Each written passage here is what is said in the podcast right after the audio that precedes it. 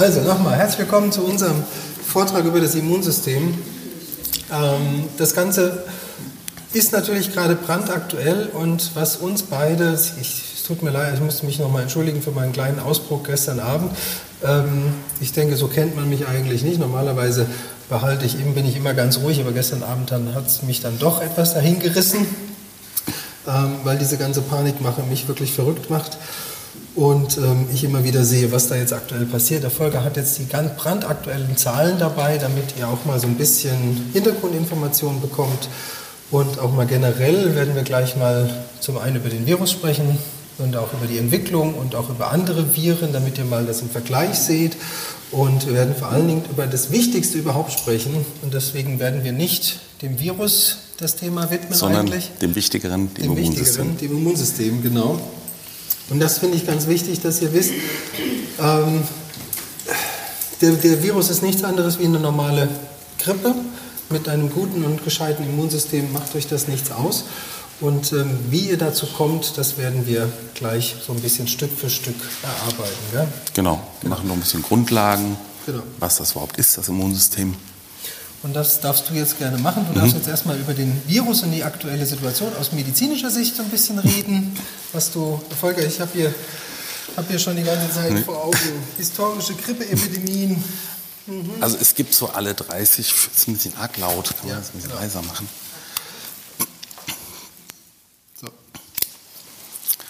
Es gibt immer alle paar Jahre, ist immer noch sehr laut. Kannst du das noch? Bitte? Naja, ein bisschen, ne? Okay, das halt sonst so. Genau, also ganz kurz zu dem aktuellen Virusstand. Wir können ja mal so ein paar Zahlen. Das Wort wolltest du nicht hören. Was wollte ich? Virus. Weg. Genau, Heute. piep, piep. Jedes Mal, wenn das Wort kommt, piep, piep. Piep. Nein, unser Fokus liegt aber heute nicht auf diesem Virus, sondern auf dem Immunsystem. Trotzdem noch mal ganz kurz. Also das, äh, das ist gerade in der Zeitung wieder gelesen. Das Schlimmste, was äh, das Virus eigentlich bisher gemacht hat, ist die Angst zu schüren. Und das sind die Medien schuld, keine Frage. Und ähm, dass man überlegt, äh, dass äh, wir einen, fast einen Börsencrash haben mit Abfall des, äh, der Börsenkurse um 15 Prozent, was wirklich schon ein Crash äh, Nummer ist, ähm, was überhaupt nicht äh, logisch ist, weil die Wirtschaft kann nicht von im Moment heute, Stand heute 680 Fälle von Corona in Deutschland, ähm, davon kann die Wirtschaft ja nicht wirklich leiden, aber sie tut es schon. Und ähm, da sieht man wieder, die Angst macht, das ist das Hauptproblem an der Geschichte und nicht äh, das eigentliche, die Ursache, wie, wie so oft im Leben. Ähm, wir können ja mal kurz ein paar Zahlen so aktuell. Also wir machen mal das Corona. Wir haben das Covid-19, Coronavirus. Stand heute weltweit 100.000 Infizierte und in weltweit und in Deutschland haben wir Stand heute 680 Fälle von diesem Virus, worüber alle reden, weshalb wir hier Seminare ausfallen lassen müssen, Kurse ausfallen lassen müssen, weshalb Menschen in Quarantäne kommen, wegen äh, dieser Zahl im Moment. Und das kennt ihr wahrscheinlich alle schon, die Zahlen, aber ich sage es mal ganz gern mal im Vergleich zur klassischen Grippe, also der Influenza. Das ist ein etwas anderes Virus, das kommt jedes Jahr, leicht mutiert, deswegen breitet sich das jedes Jahr erneut aus. Und die Influenza haben wir Stand heute 120.000 Infizierte in Deutschland. Also zum Vergleich, ne, dass man mal sieht, die äh, Zahlen von heute 120.000 Grippe, worüber keine Medien berichten oder kaum, jetzt schon so anlässlich, aber letztes Jahr habt ihr was über die Grippefallzahlen gehört in den Nachrichten? Nee, ne? Hat, war halt wie jedes Jahr. Ne? Das ist üblich, so im Februar 120.000 Fälle. Letztes Jahr Influenza, das ist jetzt 2020, ne? also jetzt 320. Und nur zum Vergleich mal, letztes, letzten Winter, Winter 18, 19, gab es, also auch an der Influenza sterben leider Menschen. Das ist eine auch starke, ein schwerer Virusinfekt, der immungeschwächte ältere Menschen oder auch kleine Kinder, die noch kein gut ausgeprägtes Immunsystem haben, eben auch, wo es tödlich enden kann. Und es gab in Deutschland 25.000 Todesfälle durch die Grippe letzten Winter. Und das ist eine übliche Zahl, die sich so jedes Jahr wiederholt. Und darüber spricht ja keiner in den Medien. Ich weiß nicht, wie viel das so jetzt mal gehört haben. Nur mal so aus Interesse. Wie viele von euch haben, kennen diese Zahlen schon so?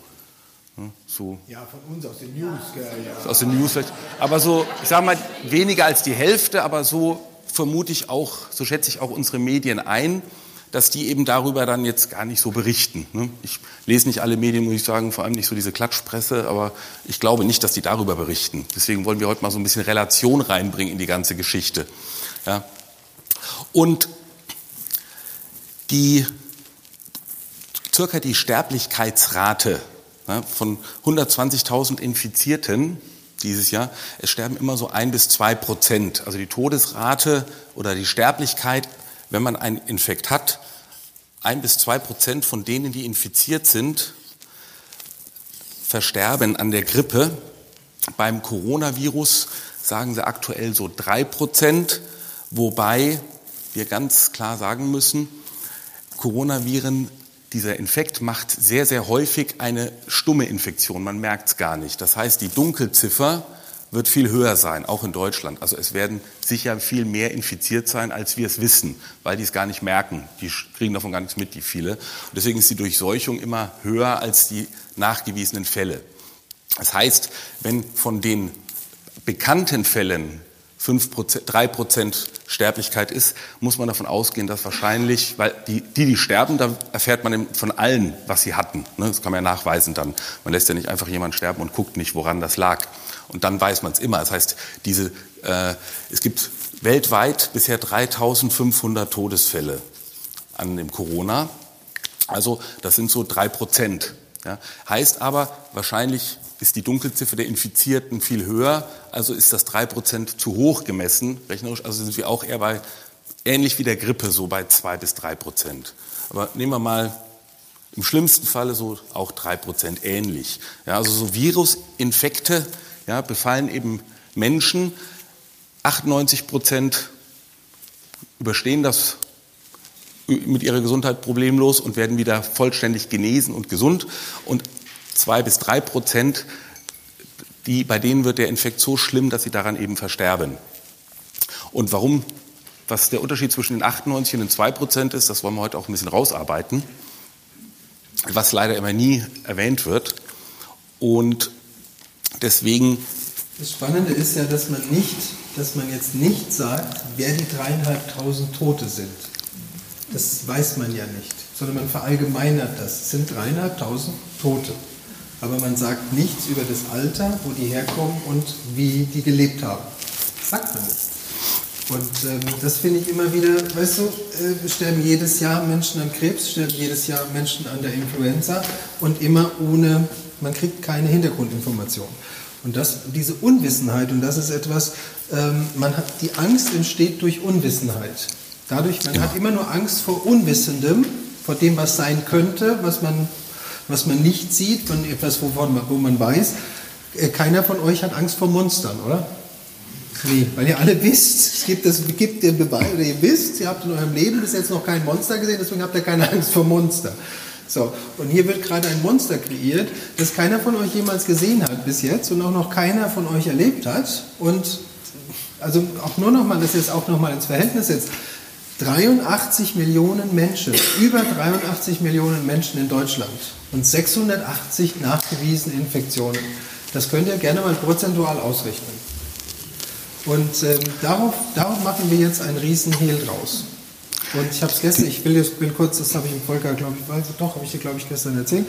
Ähm, ich habe mit dem, mit dem Hotelchef aus Südtirol gesprochen, der gerade wirklich am Verzweifeln ist und nicht nur er, sondern ganz Südtirol ist völlig am Verzweifeln. Die haben äh, Abbruchquoten, die haben äh, Stornoquoten, das ist wirklich vom Feinsten. Die überlegen, wirklich die komplette Hotellerie zuzumachen. Die ganzen Skigebiete sind im Überlegen, ob sie nicht die Skilifte komplett zumachen und den kompletten Skibetrieb einstellen, alle Leute entlassen und auf den nächsten Herbst vertrösten.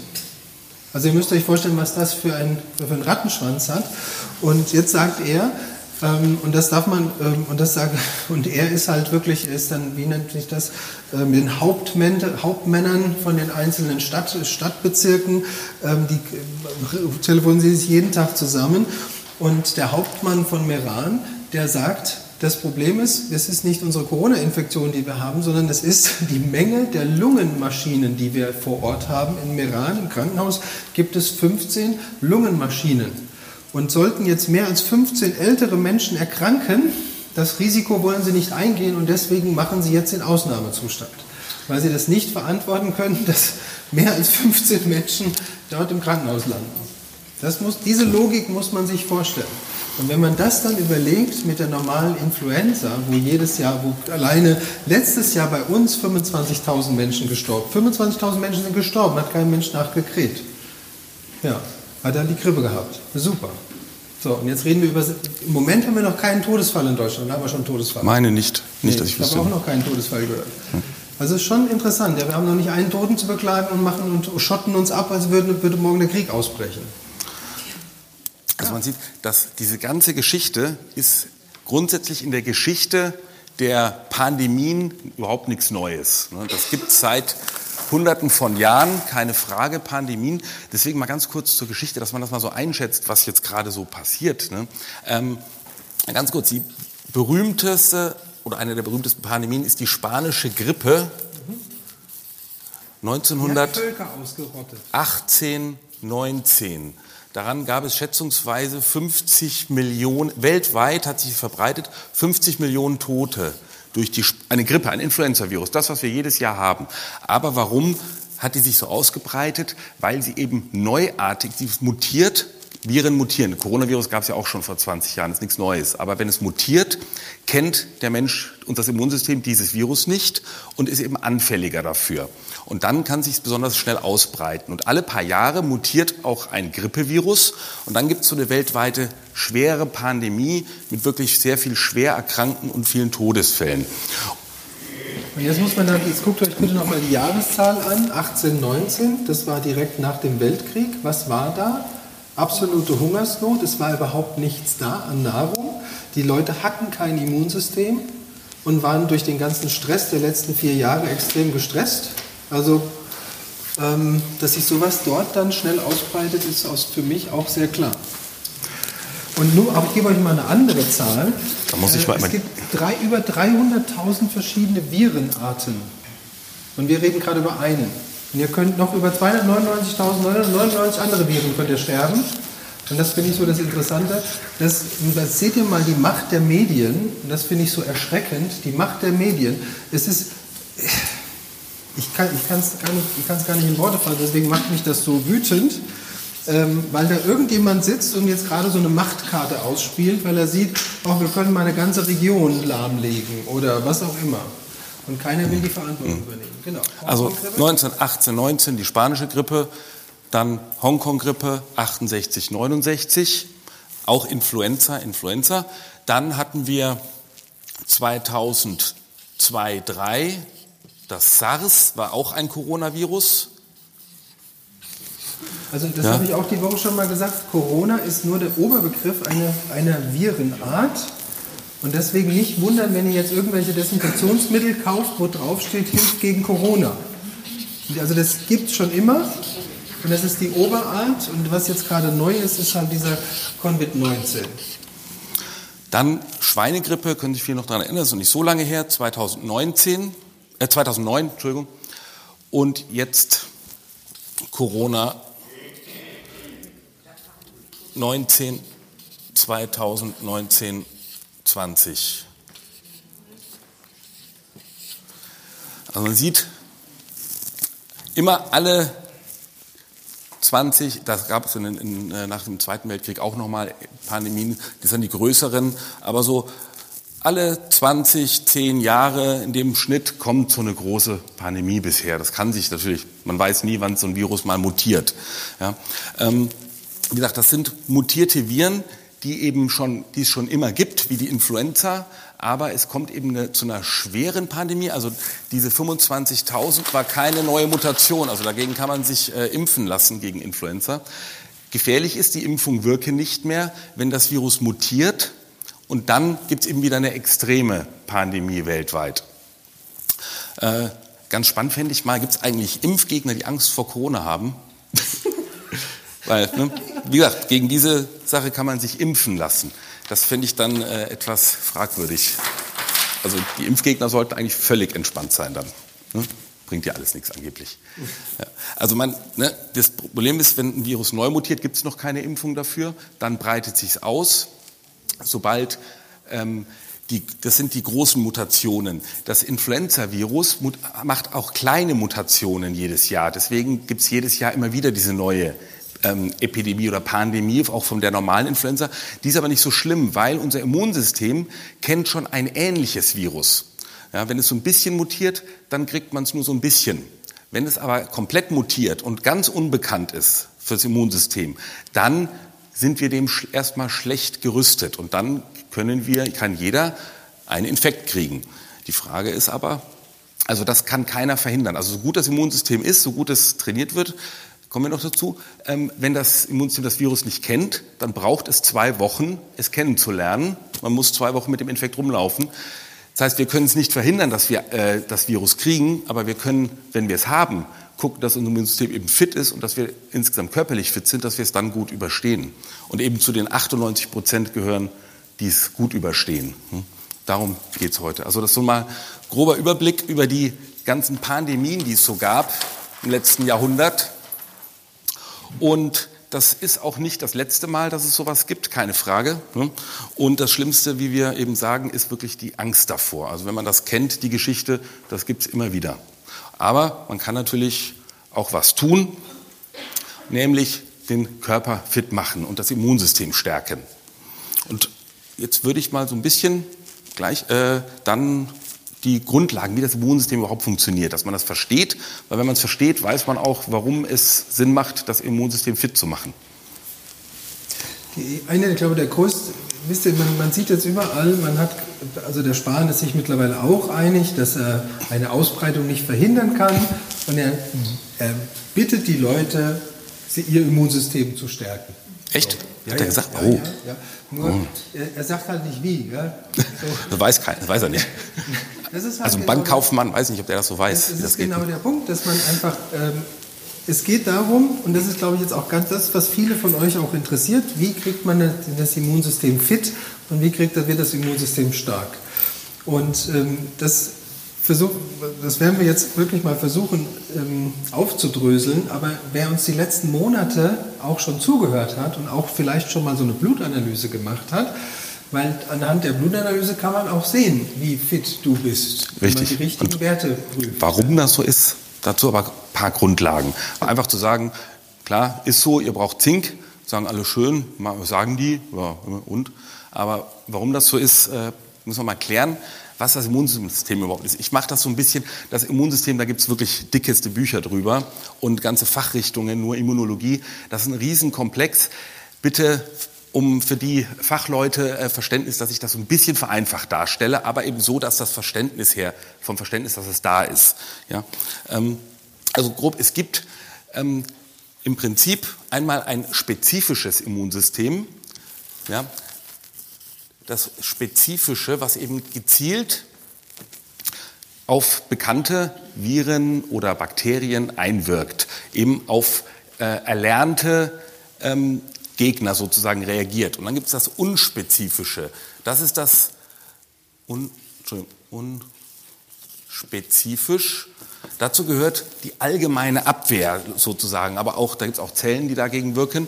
Das heißt, allein unsere Haut ist zum Beispiel ein Teil des unspezifischen Immunsystems. Es wehrt schon mal von außen kommende Erreger ab, ne, damit die nicht in den Körper reinkommen. Das heißt, das sind so allgemeine Dinge, die man schon hat, mit denen man sozusagen geboren wird. Und das Immunsystem ist aber auch lernfähig. Und das nennt man dann das spezifische Immunsystem. Ich gehe mal so ein bisschen gerne mal auf das Spezifische erstmal ein, weil das ist so das Spannende eigentlich an der Sache. Unser Immunsystem wird von zwei, von den weißen Blutkörperchen hauptsächlich gebildet oder macht, die machen das aus. Und die weißen Blutkörperchen, die Leukozyten, unterscheiden sich nochmal in viele verschiedene Zellen. Und Da sind einmal zwei spannende Zellen, sind die T-Zellen und die B-Zellen. Das sind Zellen, die werden gebildet vom Knochenmark oder auch von Thymus und Knochenmark. Und diese Zellen können lernen, verschiedene fremde Erreger, neue Viren zu erkennen und dann zu bekämpfen. T steht für Thymus, die werden im Thymus gebildet. B steht für Bone Marrow, die werden im Knochenmark gebildet, diese Zellen. Und das sind ganz normale Zellen, wie jede andere Zelle auch. Die haben eine Zellwand, die haben einen Zellkern, die haben DNA drin und diese DNA kann verschiedene Proteine herstellen, wie alle Zellen das eben so machen. Ihr wisst alle, dass die DNA eigentlich nur Aminosäuren zusammenbauen kann und daraus Proteine, also bestimmte Bausteine des Körpers herstellen kann. Also das ist die Grundlage unseres Körpers. Die DNA, die Aminosäuren in verschiedener äh, Zusammensetzung zusammensetzt. Ja, also das heißt, Aminosäuren, Proteine sind deshalb schon immer mal die Basis. Deswegen reden wir immer so von Proteinen. Das fängt ganz tief im Zellkern an. So, jetzt ist es so, jetzt kommt irgendein neues Virus. Sagen wir mal ne, das kleine Coronavirus. Kommt da so an. Ne? Wir haben von Geburt an, es werden immer ganz viele T-Zellen und B-Zellen produziert und die haben Oberflächenmoleküle. Und die haben, da gibt's, es gibt Millionen T-Zellen und jede hat ein bisschen, ist ein bisschen anders an der Oberfläche. Ja, das ist einfach, das wird schon mal produziert, vorsichtshalber. Jetzt ist es so, es kommt so ein Virus rein und eine T-Zelle, die dieses Protein an der Oberfläche hat, eine von diesen vielen Millionen, die passt zufällig hier drauf. Und wenn diese T-Zelle, das Virus, wenn die sich gefunden haben, wie gesagt, das ist nur eine von Millionen. Und die, das dauert immer ein bisschen. Deswegen, wenn man noch nie einen Kontakt zu einem neuartigen Virus hat, braucht unser Immunsystem Zeit. Die bekannten zwei Wochen. So lange dauert die Infektion immer. Jetzt sagen wir mal, wir haben jetzt die T-Zelle von diesen Millionen, eine, die zufällig genau hier das passende Molekül hat, was genau hier auf die Oberfläche von dem Coronavirus passt. Die haben sich gefunden, die kleben jetzt zusammen. Dann sagt die T-Zelle, yippie, ich habe ich hab einen Gegner gefunden und schüttet Hormone aus, die die B-Zelle aktivieren. Und das heißt, diese T-Zelle findet die passende B-Zelle und diese B-Zelle sagt also, ah, du hast so ein Virus mit so einer Oberfläche, das ist einfach ein Kreis vereinfacht dargestellt. Ah, liebe T-Zelle, du hast so eine Oberfläche gefunden, dann produziere ich jetzt mal Antikörper gegen diese, Ober gegen diese, die auf diese Oberfläche passt, dass wir diese Zellen, diese Viren erwischen können. Die B-Zelle produziert die DNA, macht Aminosäuren, setzt sie zusammen und produziert Antikörper.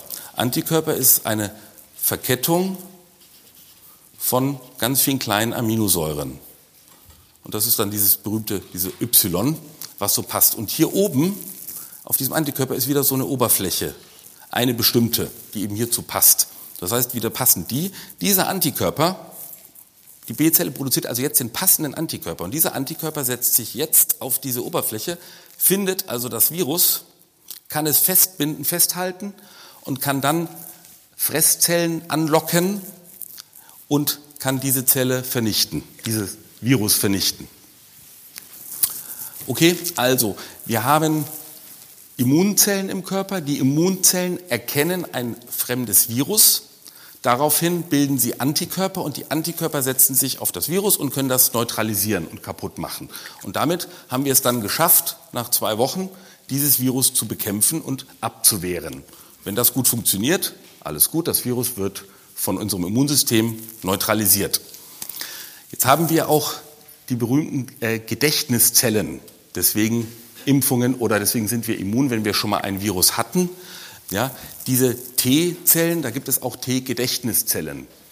Und die heißt, aufgrund dieser Information werden auch ganz viele neue T- und B-Zellen gebildet. Ne? Das eine reicht nicht. Also eine Zelle kann ne, ein paar Antikörper, aber wir haben den ganzen Körper belastet. Das heißt, da werden dann ganz, ganz viele gebildet. Und die werden auch wieder, wenn das Virus dann weg ist, dann braucht der Körper den nicht mehr. Überschuss wird langsam wieder abgebaut, aber es bleiben welche übrig. Ein Leben lang, die sich merken, ah, also diese Gedächtniszelle, T, Gedächtnis, die bleibt und die merkt sich ähm, diese Oberfläche und das Virus. Das heißt, wenn jetzt irgendwann wieder das Virus kommt, dann sagt er sofort, oh, ich habe das Virus wiedererkannt, es ist wieder da und sagt sofort der Zelle, und das geht dann eben viel schneller über diese Gedächtniszelle, sagt er sofort, Achtung, produziere Antikörper, das Virus ist da. Und das geht so schnell, dass man gar nicht erst krank wird, weil das Virus dann sofort zerstört wird. Heißt, kennt der Körper das Virus, dann kann er ganz schnell Antikörper bilden. Und die verhindern und die neutralisieren das. Das heißt, bevor der Infekt auftritt, bevor ich Symptome habe, trotzdem kann man das Virus im Körper haben, aber bevor es sich stark vermehrt, das geht eben schnell, wird das Virus zerstört. Und diese Mechanismen, ja, das Besondere ist eben, das sind Antikörper, die bestehen aus einer Aminosäuresequenz. Also ganz viele Aminosäuren hintereinander geschaltet. Das ist ein Protein, genau wie die Oberflächenproteine sind, genau wie die Zellbestandteile Proteine sind. Das besteht letztendlich hauptsächlich aus Proteinen. Deswegen reiten wir immer so auf dem Eiweiß rum. Im Prinzip ist es so, wenn jetzt so ein Virus, so die, die Grippe, ne, sagen wir mal, die, Sie hattet schon mal so eine Grippe oder Kontakt zu einer Grippe vor ein paar Jahren und die mutiert jedes Jahr so ein bisschen, dann sieht die Oberfläche so ein bisschen verändert aus aber der Körper erkennt das noch so ein bisschen als Gegner. Wenn jetzt aber das Virus komplett mutiert und hat jetzt eine ganz neue Oberfläche, neues Virus, die T-Zelle, die ist noch, hat sich noch nie vermehrt, die dazu passt, die dann jetzt genau hier drauf passt, dann äh, haben wir nicht ein Problem, dann dauert es wieder eben sehr lange, bis diese Antikörper gebildet werden und das neue Virus zerstören. Und weil eben das Corona Neues ist, kriegen ebenso viele Menschen Symptome. Das heißt, sie werden krank und kriegen Beschwerden, eine Lungenentzündung und deswegen äh, der ganze Aufwand, der heutzutage in den Medien betrieben wird oder in der Wirtschaft auch und in der Politik, weil eben das ein neues Virus ist. Und es wird alle Jahr, paar Jahre mal ein neues Virus kommen. Aber wie gesagt, wir haben ja unser Immunsystem, was auch das neue Virus lernt zu erkennen und zu bekämpfen. Und jetzt ist die Frage, Warum funktioniert es bei dem einen oder bei 98 Prozent und bei zwei Prozent nicht? Du willst, ja. Dir brennt was auf der Zunge. Ja, definitiv. So, ähm, also es gibt ja Menschen, da das, geht das tödlich aus. Mhm. Und wir wissen ja auch, es wird auch immer, und das Interessante ist, ich möchte euch, um eines möchte ich euch bitten, wenn ihr Zeitungsberichte oder News lest, dann lest auch bitte richtig. Ich würde es auch gerne Wort für Wort lesen, weil ähm, das Interessante ist, man überfliegt das dann so und dann gibt es da 3500 Tote und dann steht dann unten drunter zur Risikogruppe gezählt die Alten. So, dann musst du das erste, schon das erste, musst du dich überlegen, musst du dir überlegen, bin ich alt? Das ist schon das erste. Dann ist schon die Frage, was heißt alt überhaupt? Ja, so. Das ist das erste. Und jetzt musst du aber, jetzt möchte ich aber genau da mal angreifen und genau das kurz aufnehmen und folgendes, ähm, und das euch folgendes erklären. Warum trifft es die Alten? Alte Menschen, ich verallgemeiner das jetzt, bitte, bitte sich nicht angesprochen fühlen, alle, die jetzt hier zuhören, bitte sich nicht angesprochen fühlen. Ich verallgemeinere das jetzt. Ich mache jetzt mal den Standard alten Menschen. Der Standard alte Mensch, ähm, jetzt können wir auch den Standard alten deutschen Menschen nehmen, brauchen gar nicht nach Wuhan gehen, wo die Todesfälle waren, sondern wir gehen mal den Standard deutschen Menschen. Alt Standard Deutsch heißt permanent Zucker, gegessen in seinem Leben, kaum Aminosäuren, also kaum Eiweiß. Warum? Weil Eiweiß sehr komplex ist in der Herstellung oder sehr komplex in der Zubereitung. Also der normale alte Deutsche isst halt viel zu wenig Eiweiß. Wirklich ist so. Das ist das Erste. Das Zweite ist, der normale alte Mensch bewegt sich nicht. Und jetzt muss man kurz überlegen, jetzt müssen wir ganz kurz da angreifen, wieso ein, und das, der Folger hat das jetzt eben so gesagt, das ist eine Zelle und das geht sehr schnell. Und das Interessante ist halt, und dazu muss man so ein bisschen in diesem, in diesem Reproduktionsprozess auskennen. Wenn du einem Virus, einen, wenn ein Virus einen Körper befällt, der, der wenig Sauerstoff hat, der wenig Durchblutung hat, der wenig ähm, Aktivität erfährt und auch ein sehr dickes Blut hat, weil die Person wenig trinkt, dann ist das wie ein Nährboden, ist wie ein Gewächshaus für so ein Virus.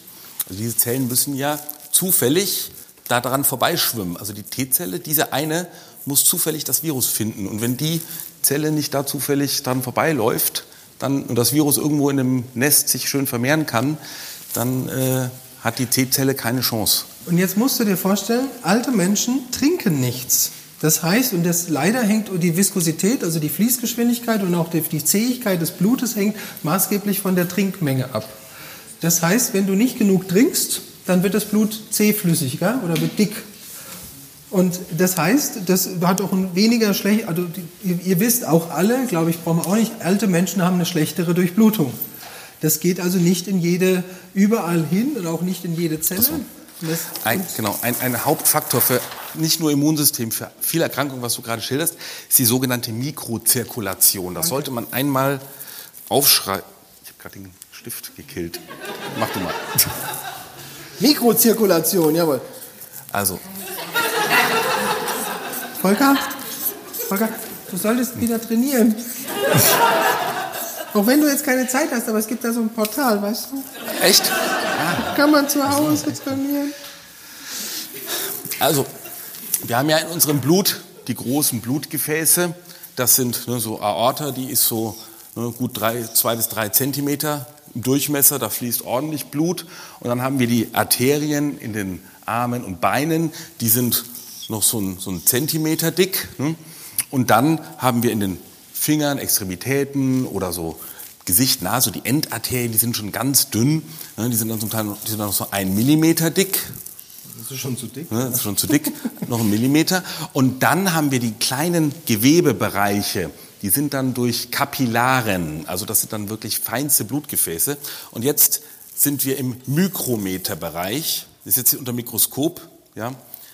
Und Ja, das, okay. das kann ich nur noch unter Mikroskop sehen. Und da, in diesem Bereich, da passt so gerade eine Zelle durch. Ja, eine Zelle, so eine, ein Erythrozyt oder so. Die müssen hier schön durchfließen. Und jetzt kann man sich vorstellen, wenn diese kleine, das ist, die Großen, die machen Arteriosklerose, das kennt man, ne? das ist eine Sache. Eine ganz andere Erkrankung eigentlich ist aber nicht neben der Arteriosklerose, dass die großen Gefäße zugehen, ist die gestörte Mikrozirkulation, also die gestörte Durchblutung der kleinen Gefäße. Und die kleinen gehen vor allem beim Diabetes, leiden die darunter, also Zuckererkrankte, weil diese Wände sich verdicken und dann kommen diese einzelnen Zellen und die, zum Beispiel die T-Zelle, die das, hier ist eine Kapillare, die führt zu irgendeinem Gewebe und hier sitzt jetzt wieder das kleine Virus und da muss ja diese Zelle hin, die kommt aber nicht mehr hin, weil diese Durchblutung hier nicht mehr gut ist.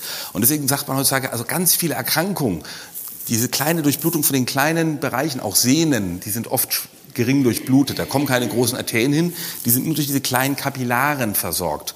Und wenn die nicht mehr gut, da nichts mehr gut durchfließt, dann gibt es sehr viel degenerative Verschleiß, so Alterserkrankungen. Also ein hoher Anteil an, an Erkrankungen, die man heutzutage auf eine gestörte Mikrozirkulation, also die kleinste äh, Gefäßeinheit, die eben funktionieren sollte, wo Blut durchfließen sollte, was es aber dann zum Teil nicht mehr gut kann. Und das ist, was Manuel eben sagt, dass dann in dem kleinen Bereich, in diesen kleinsten Gefäßen, wenn da, Virus kommt dahin. wenn das Virus sitzt hier irgendwo auf der Schleimhaut, hier ist jetzt die, die Schleimhaut, Lunge, Hals, sonst was, aber die T-Zelle kommt da jetzt nicht mehr hin, nicht mehr so gut. Ne? Bisschen schon noch. Wenn sie gar nicht mehr, wenn gar nichts mehr ankommen würde, dann hätte man eine Nekrose, dann würde das Gewebe absterben. So ist es in Extremfällen bei Diabetikern natürlich, da kann das vorkommen, aber es gibt es auch schon im kleineren Rahmen, dass einfach nicht mehr so schnell und nicht mehr so gut durchblutet wird. Und jetzt, ich will jetzt, ich will jetzt einfach mal praktisch sein. Ihr, manche von euch, ähm, oder ich glaube von euch eigentlich niemand, aber wer uns so auf der Bühne sieht und ich manchmal solche äh, Feinmotorikübungen mache und ich erkläre immer, warum ich das mache, das hat diese Hintergründe, genauso wie das Nasekreisen.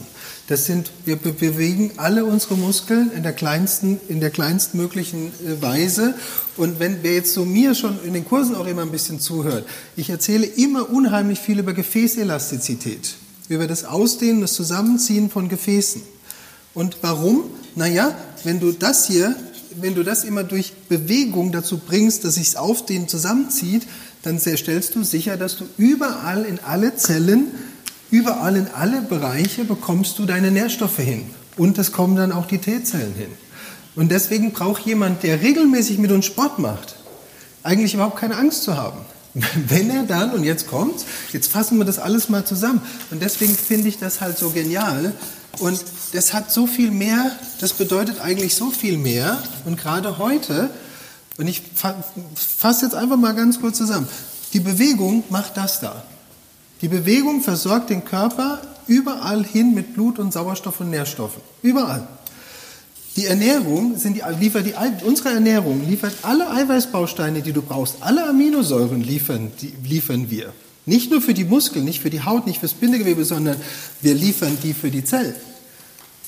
Und jetzt kommt das Wichtige. Und das ist das, warum, das, das ist halt auch, das ist wirklich sehr oft vernachlässigt, der Schlaf. Der Körper regeneriert im Schlaf. Der Körper baut, baut das Immunsystem im Schlaf. Wenn du nicht schläfst, und das erkläre ich auch immer ganz oft, das erklärt, warum ich die letzten zehn Jahre so oft krank war, weil ich so wenig geschlafen habe. Dann denkst du, der Typ macht doch eigentlich alles richtig, der bewegt sich, der trinkt viel, der, der, äh, der isst richtig und trotzdem wird er krank. Ja, weil ich keine Regeneration habe, weil ich keine Zeit gebe, dem Körper diese Zellen zu bauen. So, und jetzt der letzte Punkt. Ja, wir liefern das Wissen dafür. So, wenn du das jetzt alles zusammennimmst, und jetzt gehen wir nochmal zu den alten Menschen, und der Volker hat das hier so schön hingemalt. Das hier, diese Aminosäurebausteine. Und jetzt kommen, wir, kommen wir nochmal zu dem, und jetzt, das ist jetzt so das Spannende, das finde ich so, bitte ich jetzt gut zuhören. Wenn du so ein Virus bekommst, den kannst, wie der Volker schon gesagt hat, du kannst es nicht verhindern. Jetzt kannst du Glück haben, dass dein Immunsystem das sofort erkennt und anfängt, Antikörper zu bilden. Das muss schnell sein. Und jetzt muss eins, muss eins passieren. Die, die Produktion dieser Helferzellen, die muss schneller sein als die Produktion der, der, der Virenzellen. Das heißt, dass du, und vor allen Dingen, und das, deswegen erzähle ich immer so viel, bitte guckt nicht auf die Einnahmeempfehlung von diesen Schachteln. Das bringt gar nichts. Am Ende, jetzt beim Kampf gegen so ein Virus, heißt, viel bringt viel. Das bedeutet, ich muss sicherstellen, dass ich hier ganz viele Bausteine hinliefere und sicherstelle, dass ich von allem maximal habe, dass mein Körper überhaupt nicht in einen Lieferverzug kommt. Und es ist ganz wichtig, dass du auch mehrfach am Tag das zu dir nimmst. Und jetzt stellt sich mir die Frage nicht mehr, nehme ich einen Shake am Tag oder drei? Nee, gerne drei. Äh, sorry, das ist genial, dieser Lieferverzug. Das ist gerade wie man es in der Wirtschaft sieht. Ne, du kriegst plötzlich Mangel an allem, die Supermärkte leer, weil die Lieferketten unterbrochen sind. Und genauso ist das mit diesen Nährstoffen. Wenn man die Lieferkette unterbricht, weil man es nicht nachliefert, dann gibt es einen Mangel. Und dann gibt, funktioniert was nicht mehr. So wie die Wirtschaft jetzt mit dem Virus, mit den Lieferengpässen. Das ist so geil, weil das sie kaufen alle Nudeln. Bringt nichts. Bringt gar nichts. Entschuldigung. Ja, ja, gut. Okay. Aber das mit dem Lieferengpass ist Passt perfekt. Also die Nudeln bringen euch gar nichts, ihr braucht Eier. Ja. Hühner, Eier. Ja. Super. Okay. Ja. So, und jetzt, und jetzt bitte nochmal ganz, und das ist so, wisst ihr, da, das, das Gemeine ist halt, das Gemeine ist halt, das ist die Mischung aus uns beiden. Ich weiß, was der Volker meint. Der Volker, Volker ist der Vollblutmediziner und ich versuche das dann immer so ein bisschen zu übersetzen. Ich, das, das, ich, das hier, dass das hier zusammenklebt, dass das zusammenklebt, dafür braucht, und das ist das Gemeine. Das, jetzt seht ihr wieder, diese, warum wir so viel warum wir so viel Wert darauf legen, dass wir können nicht sagen, es ist nur das. Das funktioniert nicht. Der Volker hat es hier schon schön hingemalt. Das sind verschiedene Aminosäuren, verschiedene Eiweißbausteine. Und deswegen ist auch so ein einfacher, billiger Shake nicht immer unbedingt das Beste.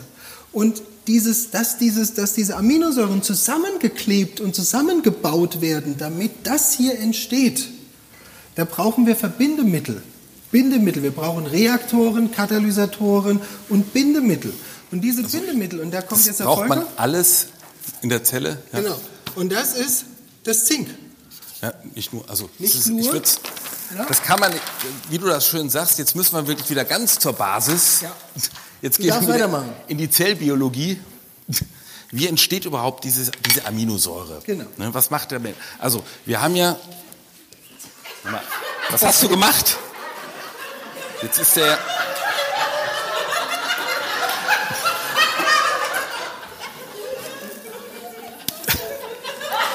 Ich hab's gelockert.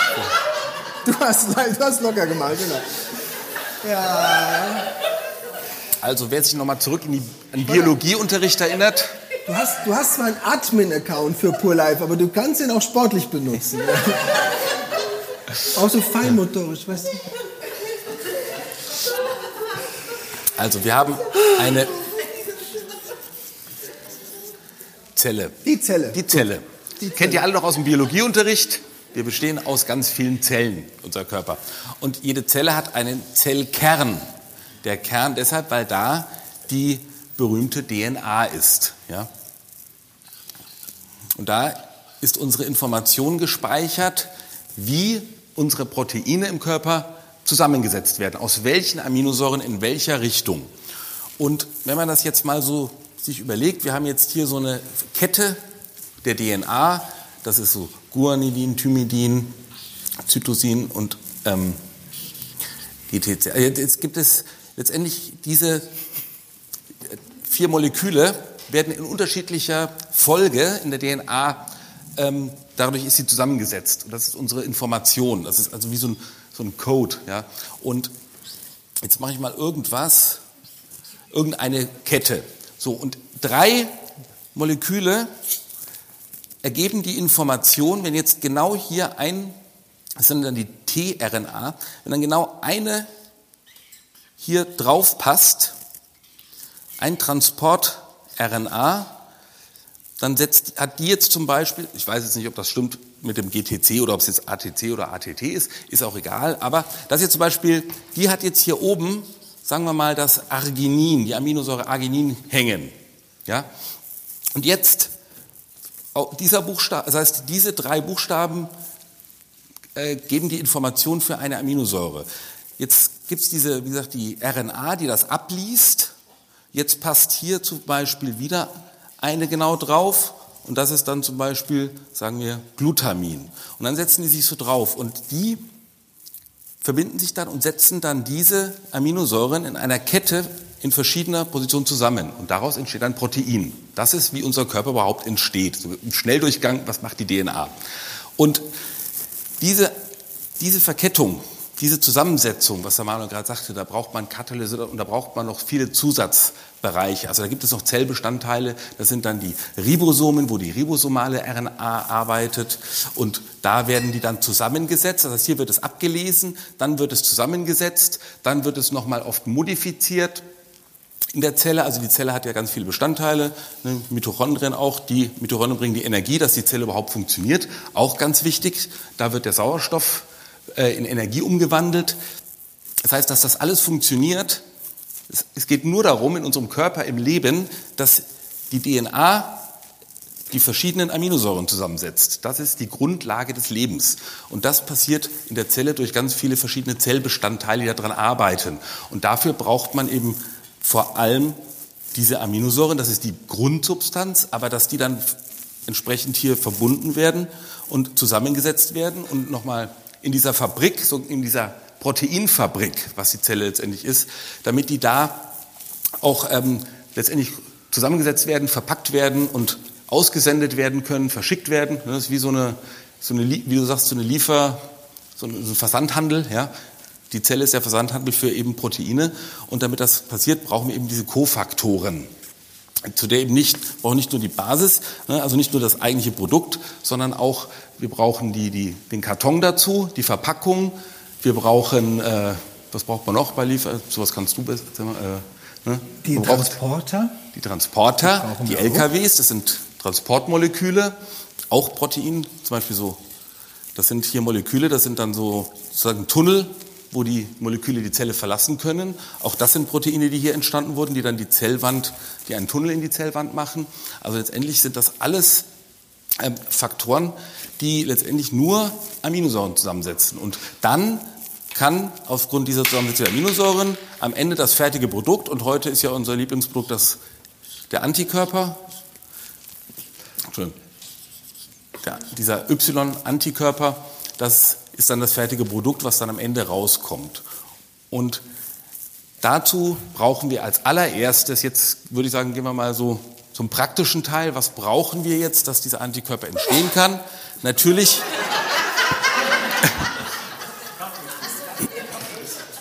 Die Basis Aminosäuren und die wir brauchten alle Aminosäuren. Es gibt 20 verschiedene, die der Mensch braucht. Stopp, lass mich ganz kurz. Ein, ja. Ein Satz, darfst gleich weitermachen. Ähm, das, bitte nehmt jetzt Folgendes nochmal zur Kenntnis. Und das ist jetzt ganz wichtig zu verstehen. Jede Aminosäure, jeder Eiweißbaustein hat eine eigene Aufgabe im Körper. Das heißt, du brauchst sie alle. Jetzt kannst du dich fragen, okay, ich habe noch nie darauf geachtet, warum lebe ich noch? Kannst du ja gleich fragen, warum lebe ich noch? Ja, weil der Körper sehr anpassungsfähig ist und er aus und eigentlich überall, egal was du isst, ist immer ein bisschen was drin, was dich gerade so zum Überleben, was dir gerade zum Überleben reicht. Dass du, und jetzt kommt das Wichtige, du, du bestehst aus Aminosäuren. Also du hast, wenn du jetzt mal das Erwachsenenleben erreicht hast, dann hast du wirklich ganz viele Aminosäurespeicher. Das sind insbesondere deine Muskeln und auch deine Organe. So, und jetzt kommt das Wichtige. Wenn du nicht, wenn du jetzt dein erwachsenes Leben nicht genug isst an Aminosäuren, dann verzehrt der Körper, der frisst sich selber auf. Und aus dem Grund werden wir im Alter immer weniger.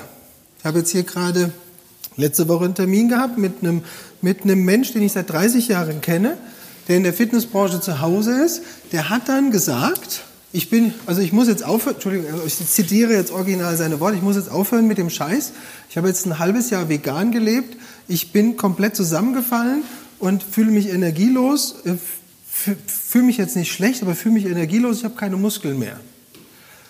Dann habe ich ihn angeguckt und habe gesagt, ja, klar, weil wenn du vegan isst, dann ist es ganz schwierig, eine komplette, der Volker hat jetzt ja schön die Aminosäurebilanz hingemalt. Nein, das ist jetzt ein Beispiel, ja? ein Antikörper. Ne? Ein Antikörper. Aus einfach diese ganzen Aminosäuren. So, genau. das ist der Antikörper. Das ist unser Molekül, was das Virus dann erkennt. Aus den verschiedenen Aminosäuren. Ja. So. Genau. Und so. das sind, so ein Antikörper hat dann so äh, locker 150 hier oben, die wichtigste, aber die hat Tausende, ja, so Aminosäuren. Das heißt, sind, da kommt jeder mal vor. Also wir brauchen alle 20 Aminosäuren. Und wir brauchen ein paar davon massiv. Also genau. ein paar haben eine wesentlich tragende Rolle. Und das erklärt auch, warum solche Krankheiten wie Blutdruck, Bluthochdruck entstehen oder auch niedrigen Blutdruck. Weil eine ganz tragende Aminosäure, die hat der Volker jetzt gerade eingekreist, das ist das Arginin, die ist extrem verantwortlich für unsere Durchblutung und für unseren Blutdruck. Und die kommt halt leider zum einen in der veganen Ernährung kaum vor, fast gar nicht. Aus dem Grund hat man, wenn man vegan isst, leider immer auch Blutdruckprobleme, wenn man das längere Zeit macht. Das ist das eine. Und da hat man meistens nicht mit hohem Blutdruck zu tun, sondern eher mit niedrigem Blutdruck. Man kommt auch weniger in die Gänge und man hat auch sehr oft Durchblutungsstörungen, nämlich kalte Hände und kalte Füße, weil die Mikrozirkulation nicht mehr so richtig funktioniert und das Arginin ist dafür mit hauptverantwortlich. So, und dann hat er hier noch eine hingemalt, das ist das Glycin, richtig? Ja? Äh, Glutamin eigentlich. Ach, Gluta, Glü, ich kann das Glü. Kommen Glü, ist, das. Glü, Glü ist auch wichtig. Glü genau. tun wir auch noch dazu. Genau. Und da hat er das, ich will jetzt nicht, doch, ich vergreife mal voraus. Und deswegen jemand, der jetzt die ganze Zeit schon unserem Kollagen-Hype, nenne ich es mal, gefolgt ist, ja, der hat dann hier schon mal recht, weil ein, der Antikörper aus einem großen Teil Glycin besteht, also aus Kollagen, aus einer Kollagenaminosäure, aus Arginin und aus Glutamin. Das sind die drei wichtigsten Aminosäuren für eure Immunkörper. Die sind im Kollagen? Nee, das, im Kollagen ist das Glycin, das Arginin muss man separat zuführen und das Glutamin auch. Und jetzt, in einem normalen Molke-Eiweiß ist eigentlich alles drin, ne, kann man grob sagen. Ja. Im guten Molke-Eiweiß ist Für die normale, das, da muss ich, das, das stimmt. Für die normale Gesundheit, sage ich, und für den normalen Stoffwechsel stimmt das. Und ich muss euch jetzt sagen, was ich eben auch schon kurz versucht habe anzudeuten. Jetzt geht es darum, erstens, keiner von euch hat im Moment ein Aminogramm machen lassen. Das kostet nämlich ein Schweinegeld. Das heißt, du kannst die. Das Aminogramm, das Aminogramm? ist sogar sehr günstig. Das komplette Echt? Aminogramm kostet 37 Euro. Alles? Und alle, alle, alle 20 Aminosäuren, ja. Okay. Im Labor. Also, also das, das würde sogar, ich dann mal investieren. Das kostet so viel wie ein Vitamin zu bestimmen. Also Vitamin A oder sowas Echt? oder D kostet auch 37 Euro und ein Aminogramm komplett kostet auch 37 Euro im okay. Labor. Also das kann man, wäre sehr zu empfehlen, einfach mal gucken, wie ist denn die Verteilung im Blut von diesen wichtigen Aminosäuren. Und deswegen ist das Aminogramm absolut empfehlenswert. Ja. Eine Frage bei vegetarischer Ernährung. Ja. Fehlt da auch generell eine Aminosäure? Ja, nicht nur eine. Mehrere. Fehlen viele. Fehlen ja. viele. Insgesamt, das sind eigentlich alle. Ich hatte letztens wieder äh, Patientin, wo ich mal ähm, Aminogramm gemacht habe, gerade gestern. Und ähm, letztendlich ist so, wenn wir jetzt mal die, diese Aminosäuren, die sind dann aufgelistet auf dem Laborzettel und dann hat man so eine Skala, ganz niedrig, ganz hoch und dann sagt das Labor einem, wo man ist. Ne? Das ist jetzt, ähm, das wäre Unterwert, das wäre übermäßig, das ist so der Durchschnitt der Menschen und dann sitzt einer irgendwo in der Mitte hier ist sein Wert, ne, der mittlere Wert. So, und wenn man das jetzt mal für alle Aminosäuren macht, so ein Aminogramm, dann sehe ich bei Vegetariern und Veganern extrem oft das hier, so ein Bild. Die sind hier alle ganz unten, alle Aminosäuren. Aber vor allem, und das bei, aber bei allen Menschen, jetzt nicht nur Vegetarier oder Veganer, was fast immer hier ganz unten ist, ja, bei fast allen, ist Arginin und Tryptophan. Das sind zwei Klassiker, die fast immer da unten sind, weil das, da ist in unserer Nahrung, was wir so in, äh, letztendlich in den Industrienationen so an Nahrungsmitteln zur Verfügung haben heutzutage, ist einfach von den beiden am wenigsten drin. Also das sehe ich immer, das ist wirklich immer hier unten. Ne, andere sind auch mal hier in der Mitte oder wenn jemand richtig gut Eiweiß isst und immer viel zu sich nimmt, dann ist er auch gerne überall hier oben. Das wäre das Ziel. Man will ja ganz oben sein nicht ganz unten. Aber wie gesagt, Arginin und Tryptophan, da sind auch Nicht-Vegetarier oft mangelversorgt. In welchen Ernährungsmitteln ist es denn drin? Das ist Wenig. Zum Beispiel ein bisschen in Nüsse. Wir haben das in der Liste, was man da, welche Nahrungsmittel. Du kannst das wie gesagt, über man, Nahrung, es wird also nicht, also wenn du da bist, kannst du so viel Nüsse essen, wie du willst. Du kommst, kriegst den Wert nicht hoch. Das schaffst du nicht. Das ist, das aufzufüllen, wenn man, das, wenn man 20 Jahre lang Mangel sich angeeignet hat, muss man sich überlegen, wenn man jetzt sich perfekt ernähren würde, würde es wahrscheinlich auch 20 Jahre dauern, um das wieder aufzufüllen. Ich würde da tatsächlich hochdosierte, das einzelne Produkt in hoher Dosis direkt zuführen.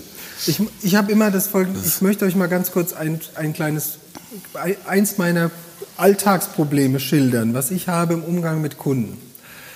Ähm, in dem Moment, wo jetzt jemand zu mir kommt und zeigt mir sein Blutbild, dann sehe ich schon, und ich sehe, gucke mir die Person an, dann sehe ich sehr schnell, was dem fehlt. Und dann wird das Ganze für mich extrem anstrengend, weil aus dem Berater wird sehr schnell ein Verkäufer. Und das möchte ich nicht.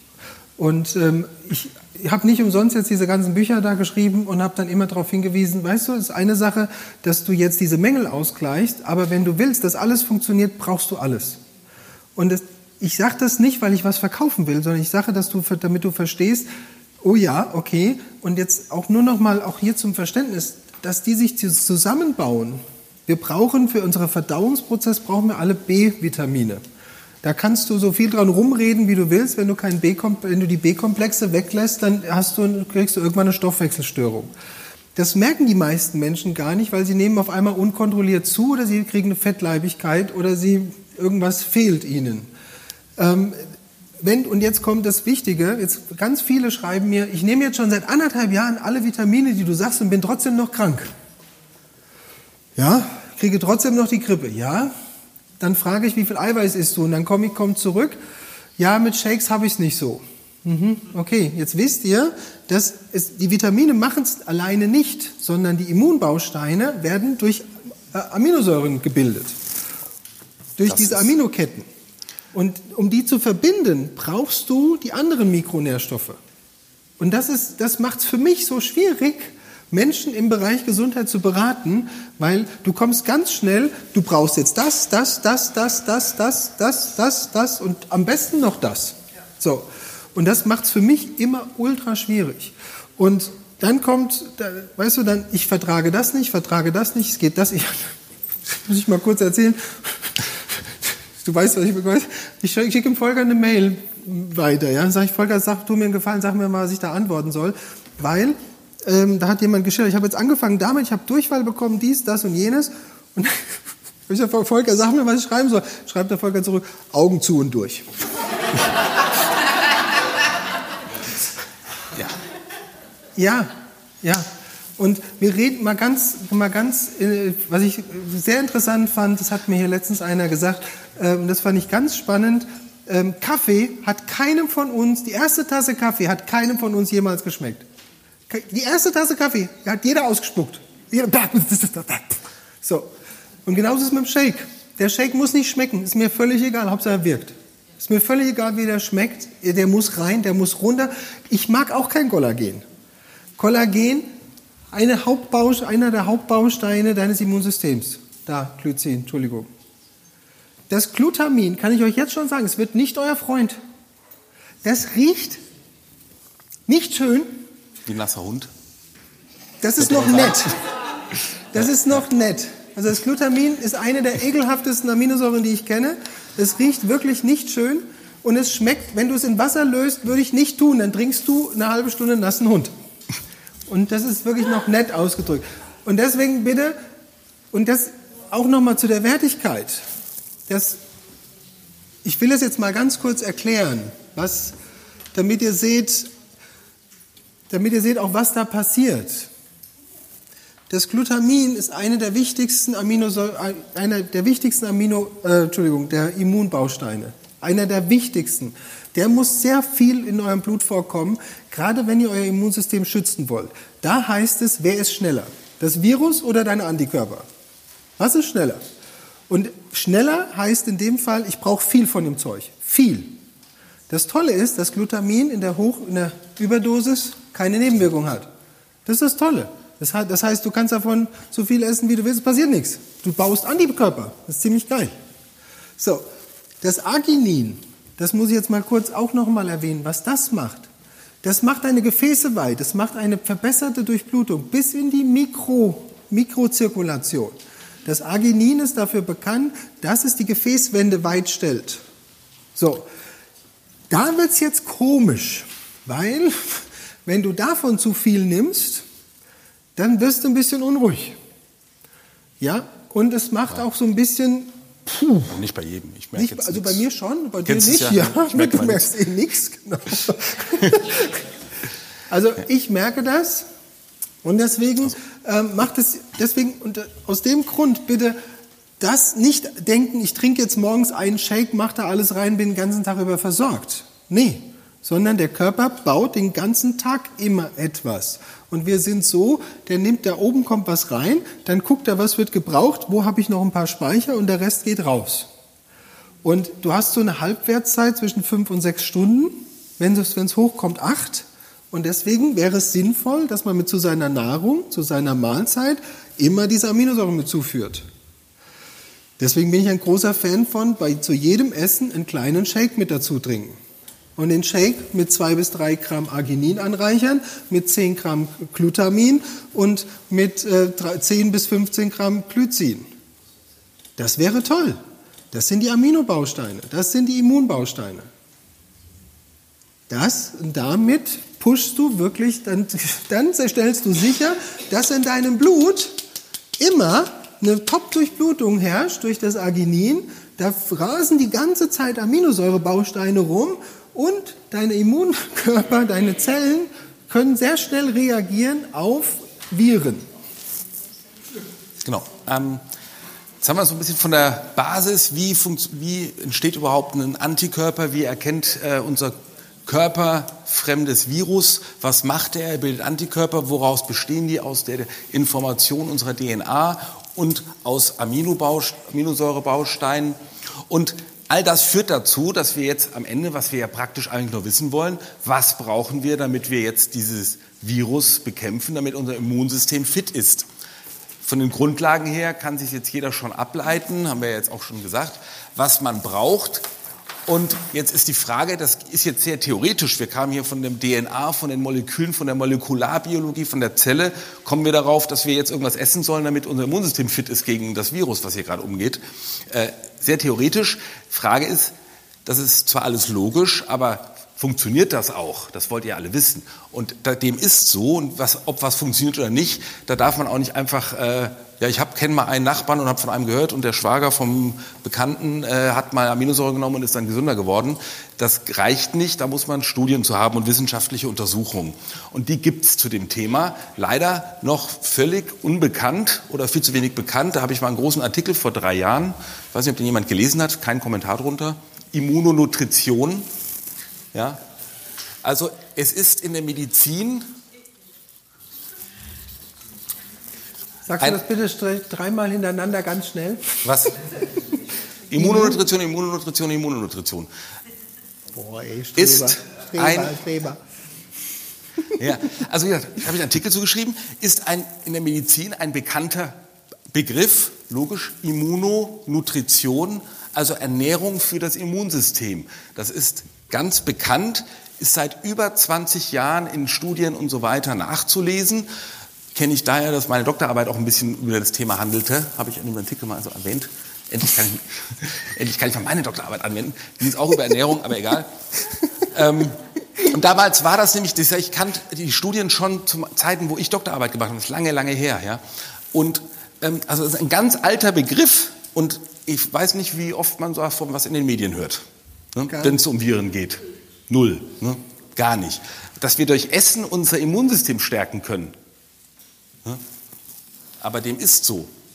Und da gibt es jetzt auch, die, die Industrie ist immer ganz schnell, das gab es schon vor 20 Jahren, das hatte ich, hat mir damals schon, wollte ich das mal für die Klinik bestellen, für die Station, ähm, war dann aber zu teuer, hat die Verwaltung gesagt, nee, so wie es halt so ist. Ähm, gibt es die Industrie, hat das schon vor 20 Jahren hergestellt und das war nichts anderes als Eiweißshakes mit Vitaminen drin. Ne? Also das gibt es schon ewig. Und ähm, da gibt es auch immer wieder Untersuchungen und Studien zu, ob das denn was bringt. Ne? Und das tatsächlich gibt es viele Studien zu Immunonutrition. Und da hat man eben auch versucht, geguckt, welche Aminosäure ist es denn jetzt hauptsächlich? Sind ja Eiweißshakes letztendlich mit Vitaminen und äh, Mineralien drin und Mikronährstoffen. Welches ist es am meisten? Und da hat Manuel hat schon vorweggenommen, hat sich gezeigt, dass das Immunsystem besonders gerne das Glutamin mag. Also das ist wirklich so in der Immunnutrition, wenn man das äh, Studien nachschaut, was ist der Hauptbestandteil, da kommen sehr viele und sagen, das Glutamin ist ganz wichtig. Ne? Dann gehen wir nochmal, äh, das auch Wiederholung, hat Manuel schon gesagt, da gehört auch das Arginin dazu. Auch, also das gehört auch in diesen Immunoshake sozusagen rein. Glutamin, Arginin, natürlich alle Aminosäuren, wie Manuel schon sagte, aber eben speziell hohe, hohe Dosis von Glutamin, Arginin und dann haben wir gesagt Glycin und Lysin. Ich was vergessen? Aminosäure? Nee, Aminosäuren. Das war schon mal dazu. Ja. Dann wissen wir, das ist jetzt einmal ganz viele Untersuchungen. Ornithin. Ornithin, kann auch noch dazu. Hängt ja sehr eng, weiß ich, wer die letzten News gelesen hat, auch mit dem Arginin zusammen. Deswegen gehört das so ein bisschen dazu, finde ich. Citrullin, Ornithin, Arginin, das gehört so ein bisschen zusammen. Das sind so Aminosäuren, die in so einem Immunonutritionspaket drin sein sollten. Da weiß man, auch wissenschaftlich nachgewiesen, also nicht nur der Schwager vom Nachbarn hat mal Eiweißshake getrunken und ist gesünder geworden, sondern man weiß wissenschaftlich, das stärkt das Immunsystem. Dann gehört neben den Aminosäuren vor allem gehören eben andere Mikronährstoffe dazu, vor allem das Zink. Auch da gibt es Studien, dass das Zink extrem, ein extrem wichtiger Bestandteil für unser Immunsystem ist. Zink ist an 300 verschiedenen Prozessen beteiligt. Und ihr habt gesehen, die Zelle ist recht komplex. Bis so ein Antikörper hergestellt ist, muss der so ein paar äh, Bahnen durchlaufen. Und überall ist immer wieder Zink gefragt. Ohne Zink funktioniert es nicht, das Immunsystem. Und da gibt es auch ganz, ganz viele Studien zu, habe ich in den News tausendmal zitiert. Also da brauche ich jetzt, glaube ich, keinen Nachweis. Wobei ich jetzt gerade zu dem Thema Grippe, Virus und so weiter nochmal eine Studie rausgesucht habe Da wurde der Zinkspiegel und das Risiko einer schweren Lungenentzündung bei einem Grippebefall untersucht. Und da haben die gezeigt, dass die, die ein, im Blut einen Zinkspiegel unter äh, 70 Mikrogramm pro Deziliter, man sieht das auf dem Laborzettel, ne, den Wert, der Normwert ist so 70 bis 120 und wer so ganz unten ist, 70 oder sogar noch weniger als 70 im Minusbereich, der hat ein vielfach erhöhtes Risiko, Komplikationen, also Symptome durch ein Virus zu bekommen. Und wer über 70 Mikrogramm im Blut hat, also wer ordentlich Zink hat, der hat schon deutlich geringeres Risiko, dass das Virus überhaupt erst bis die Lunge befallen kann. Also auch wissenschaftlich in vielen, Studien nachgewiesen, Zink ganz entscheidend, dass man ausreichend Zink im Blut hat. Wichtig, bitte. Es ist eine der meistgestelltesten Fragen. Muss ich das täglich nehmen? Ja. Du brauchst es im Blut. Jeden Tag. Ich kann nur jedem empfehlen, mal einfach einen Laborwert zu machen. Ne, letztens wieder ganz normal, Patient, so nicht jetzt krank oder so, wollte mal so gucken. Ne, durchschnittlich, gesund, sportlich, Wert von 65. Traurig. Ne? Also es, es sollte ja also unter 70 ist Mangel. Ist ein, Im Labor, da ist das schon rot und ein Minus dran, das ist wirklich zu wenig. Aber da laufen viele mit hier 60, 65. Und warum nicht 110 oder 120 haben, wenn man es kann?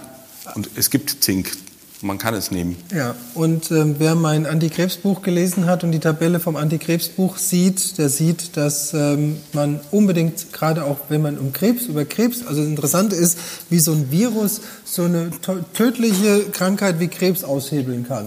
Finde ich echt extrem interessant. Und ähm, der Volker hat es gerade gesagt, über, es sind über 300 Prozesse, an denen das Zink beteiligt ist nicht nur Immunprozesse, sondern halt auch wirklich Zellregenerationsprozesse, Baustellen. Also das Zink ist einer der elementarsten Stoffe, den ihr braucht. Gemein ist, dass man darauf sehr gerne mit Übelkeit reagiert. Und bitte nicht an die Packungsbeilage wenden und auch nicht halten, weil in Deutschland ist 10 äh, bis 15 Milligramm pro Tagesdosis angesagt. Das ist nichts, damit kommst du da nicht hin sondern du brauchst wirklich ab 50, also, zwischen 50 und 100 Milligramm täglich. In einem Infekt, in einer Infektsituation kann man auch kurzzeitig höher gehen. Und das würde ich wirklich jedem empfehlen, gerade jetzt. Und vor allen Dingen, wenn du, einen, wenn du noch nie Zink genommen hast, dann kannst du davon ausgehen, dass du einen Mangel hast. Also ich hatte noch nie einen äh, Patienten, der zu, einen zu hohen Wert hatte. Also die meisten sind unter 100. Habe ich noch nie gesehen. Gibt es nicht. Ja, dann, klar, Zink ist dann, letztendlich hätte man einen zu Wert, dann muss man natürlich, das kann dann Probleme machen. Magen-Darm, Übelkeit und so weiter. Aber ich hatte noch nie einen gesehen. Also ich selber, wie gesagt, die offizielle Empfehlung in Deutschland sind 15 Milligramm am Tag. Ne? Wenn ihr jetzt euch so eine im Drogeriemarkt, diese Vitamin C mit Zink, da sind dann 5 Milligramm Zink drin. Das ist süß. So, ich nehme 100, Millig ich nehme 100 Milligramm am Tag mein Zink habe ich letztens gemessen. Ich habe echt Schwierigkeiten. Ich muss wirklich viel Zink nehmen. Und mit 100 Milligramm am Tag bin ich jetzt gerade auf 84 gekommen. Ich wollte eigentlich endlich mal über 100 kommen, aber ich, Zink ist echt schwer, das hochzukriegen, den Wert. Also wer über 100 ist, super, Glückwunsch. Der hat echt, der hat ein gutes Immunsystem. Echt, ich höre schon, hier sind Leute über 100. Ja.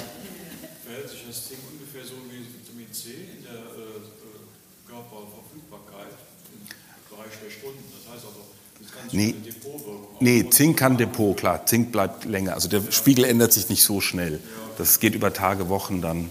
Man kann das schon. Aber klar, man muss es, also, äh, ich würde jetzt nicht 500 Milligramm auf einmal nehmen als Depot, sondern wirklich täglich, maximal 100. Also dann ist schon, weil sonst macht es Magen-Darm-Probleme. An, an, der Stelle will ich noch einmal darauf hinweisen, weil immer wieder neue dabei sind, die auch zuschauen. Ähm, die Einnahmeempfehlungen, die auf den Beipackzetteln und auf den Dosen stehen, die haben nichts mit einer Gesundheitsempfehlung zu tun, sondern wenn man die EU-Richtlinie liest, dann steht dann da, das ist die maximal zulässige Menge, die dem EU-Bürger des jeweiligen Landes finanziell zumutbar ist, um auf diese Menge zu kommen, auf diese Dings zu kommen. Also es hat nichts mit, dem, mit, dem Gesund, mit der Gesundheitsauswirkung zu tun. Nichts. Das erklärt auch, warum wir in Frankreich, Österreich, Schweiz, in äh, Dänemark, in England, in Amerika immer unterschiedliche Werte haben, ähm, weil das richtet sich nach dem durchschnittlichen Einkommen des jeweiligen Landes. Und das hat nichts mit Euro, das ist deswegen, bitte vergiss das. Wenn da, überleg doch bitte einfach mal, ich wiege 100 Kilo. Jetzt, die Bärbel wiegt 60. Und wir kaufen beide das gleiche Zeug. Da steht, nehmen, nehmen wir, steht drauf, nehmen Sie nur eine Tablette täglich. Das muss der logische Menschenverstand sagen, dass ich einen höheren Verbrauch habe als, eine, als die Bärbel mit ihren 54.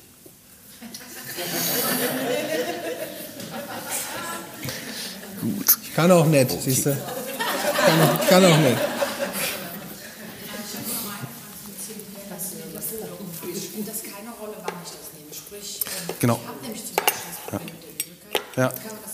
Ja, ich würde es auch abends nehmen. Also Kaffee äh, äh, hemmt extrem die Aufnahme vom Zink. Ja, ich trinke äh, Kaffee, deswegen habe ich immer so ein Problem, den Zinkwert hochzukriegen. Ja, macht Sinn, das Ach, abends zu komm. nehmen. Ich, ich, Ja, also, ja. ja, also klar, abends auf jeden Fall kein Thema. Ne? Also abends einnehmen? Nee, man kann es auch morgens, aber nicht mit Kaffee, soll man. Dann, da, dann wird nochmal 30 Prozent wieder verloren. Oder man nimmt doppelte Menge. Ja, ja, Also ich. bitte nicht auf einmal 100 Milligramm und Mach auch nicht Tag. auf nüchternen Magen. Das Mach kommt sofort. Passiert nichts. Ja. Also es gibt vielleicht, wer das nicht gut verträgt, der sollte das dann nicht so machen. Logischerweise. Holger, kannst du manchmal auch einfach ruhig sein? Nehmt's einfach zum Essen, dann passiert nichts. Also nur wer, man kann es immer nehmen und wer Probleme hat, hört auf Manuel. Oder fragt ihn noch mal persönlich. Wann soll ich das denn einnehmen? Zwischen, der ersten, äh, zwischen dem ersten Schluck oder dem zweiten Schluck morgens? Soll ich mich nach links oder rechts drehen, während ich es schlucke? Rechtsdrehendes Zink, Also genau. sowas bitte immer an Manuel, solche Fragen. Gerne. Rechtsdrehendes Zink.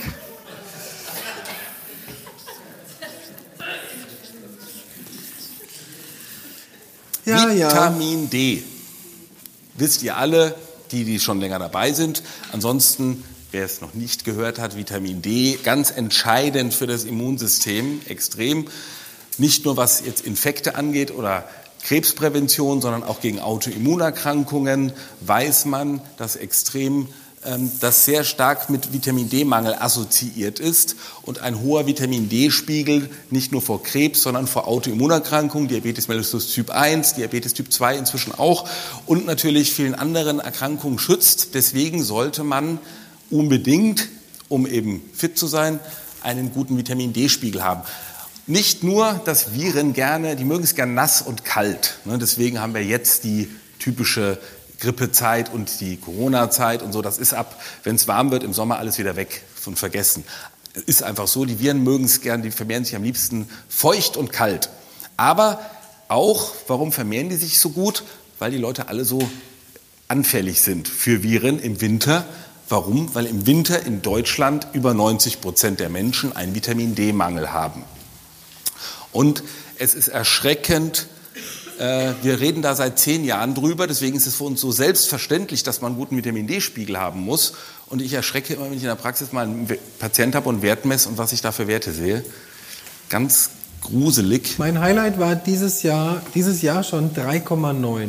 Ich hatte 3,9. in der Praxis gest- diese Woche 4,7, wo ich auch da, wie, Nee, nicht meiner. Nein, nein, nein, nein, nein, nein, nein. Ja, ist, also Normwert im Labor 30 bis 100.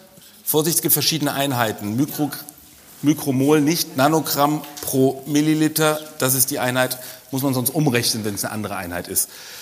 Das ist die häufigste eigentlich, die in Laboren verwendet wird. 30 bis 100 Nanogramm pro Milliliter ist, gilt als normal. Ja, wie gesagt, unter Nee, mittlerweile 30 30 bis 70. Über 70 ist schon toxisch. Hast du den neuen Laborzettel noch nicht gesehen? schreiben. Nee, also ähm, ich habe bei uns im Labor schreiben die sogar tatsächlich äh, Optimum oder Ziel ist 50 bis 60 soll schon sein. Ne? Wir sagen Ziel 80. 60 bis 80, also 80 natürlich immer immer mehr, aber ne? also 60 bis 80 ist das ist der Zielbereich, wo man wirklich sein sollte, wo man den optimalen Effekt hat.